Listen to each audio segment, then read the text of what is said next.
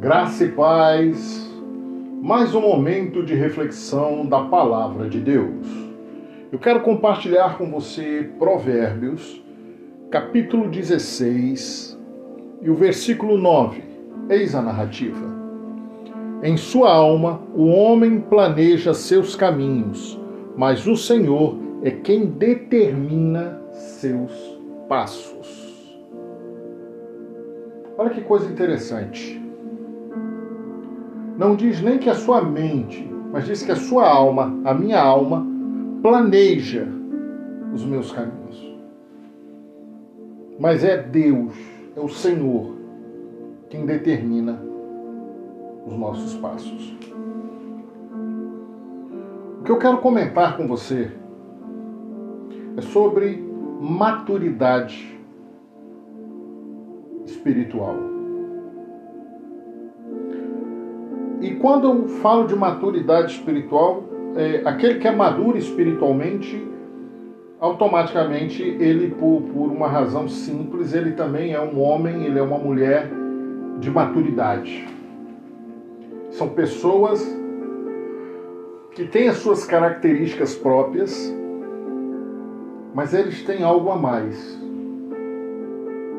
Eles olham e entendem o que está acontecendo à sua frente. E maturidade não quer dizer salvação, maturidade não quer dizer que você é melhor, maturidade não dá nenhuma vantagem, se assim for olhar, para benefício se você não for coerente. Porque maturidade, esse, esse amadurecimento de ver as coisas e entendê-la, muitas das vezes eu vejo, tenho maturidade, eu entendo, mas a prática ela não chega. Eu tenho todo o conhecimento. Alguém vai falar, ah, mas isso não é maduro. É maduro. Porque eu sei as minhas responsabilidades diante da vida. E quando eu planejo os meus caminhos, muitas das vezes eu não olho para Deus.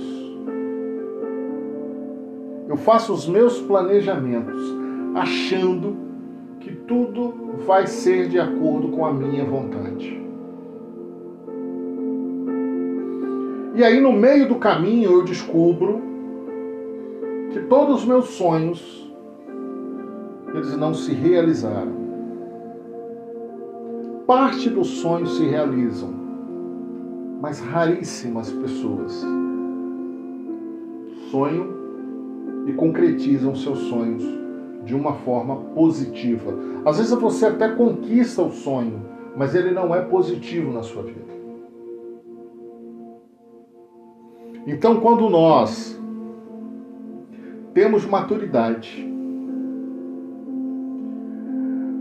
Os nossos caminhos são determinados exclusivamente por Deus. Nós não fazemos questão de escolhas, nós temos os sonhos, isso é normal. Mas os nossos sonhos são apresentados a Deus. Os nossos sonhos são colocados no crivo de Deus.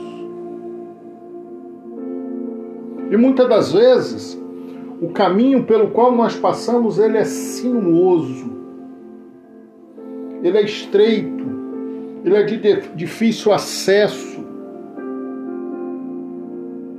Mas quando nós chegamos ao final daquele caminho,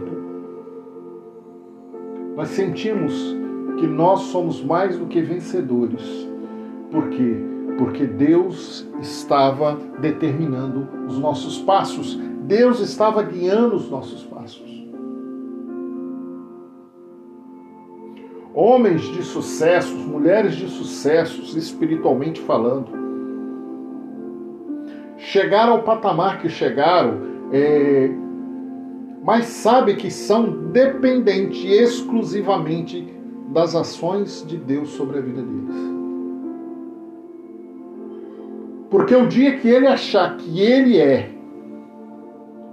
acabou o ministério.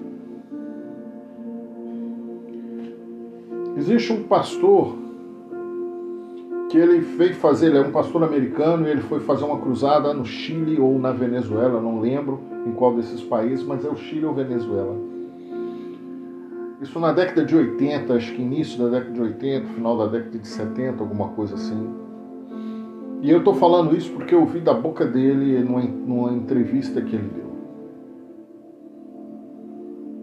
E o ministério dele era fantástico na época. Ele era considerado como um dos maiores naquele momento no planeta.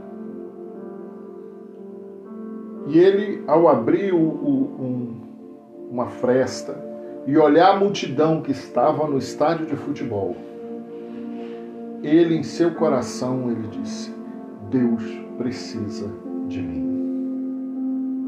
E o ministério dele ruiu naquele dia. Naquele dia, a sua alma planejou um caminho que o Senhor não determinou na vida dele. É por isso que muitas das vezes nós dizemos ou fazemos coisas que não agrada a Deus. Porque foram nossas escolhas, foram nossos caminhos, nós escolhemos aquela aquela aquela direção e quando chegamos a um determinado lugar, não temos como voltar atrás, porque foi terrível a escolha que fizemos. E nos sentimos envergonhados de retornar. Mas Jesus, em sua infinita sabedoria, ele disse um dia seguinte: que tinha um filho pródigo que sai da casa do pai, leva tudo que tinha por direito e um dia ele volta e diz assim: Pequei contra o céu e perante a ti. Não sou digno de ser chamado teu filho, mas me faça um dos teus jornaleiros. Quando o homem reconhece a autoridade de Deus sobre a vida dele, a paternidade de Deus sobre a vida dele, ele escolhe se humilhar diante de Deus escolhe dizer para Deus assim: Olha, pequei contra o céu, pequei perante ti. Não sou digno do teu perdão. Não sou digno da tua misericórdia. Mas me faça um dos teus. Sabe o que, que, sabe que, que é isso? Maturidade. Você, quando chega nesse patamar nada pode te atingir, porque tudo para chegar até você tem que ter permissão de Deus, como teve na vida de Jó. Para te atingir, primeiro tem que passar por Deus. Vai lá, toque em tudo que ele tem. Só não toque na vida dele. Você quer um outro exemplo fantástico? Daniel na cova dos leões. Ele é jogado e os leões não chegaram nem perto. Sadraque, Mesaque e Abdenego,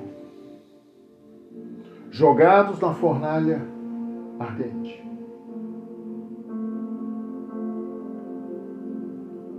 E Nabucodonosor, ao olhar, fala assim: Ei, eu vejo ali um quarto caminhando no meio do fogo e ele é semelhante ao Filho dos deuses. Ei,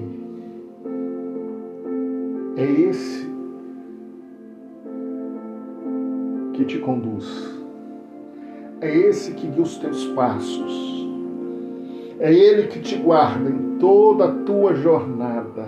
Não escolha o teu caminho, mas simplesmente entregue o teu caminho ao Senhor confia exclusivamente nele, sem turbar o vosso coração. Porque ele tem cuidado de vós. Ele tem te guardado até hoje em toda a tua jornada. Você não está só. Porque o Espírito de Deus está sobre a sua vida. Confia somente e que o Espírito Santo possa ministrar sobre a tua vida.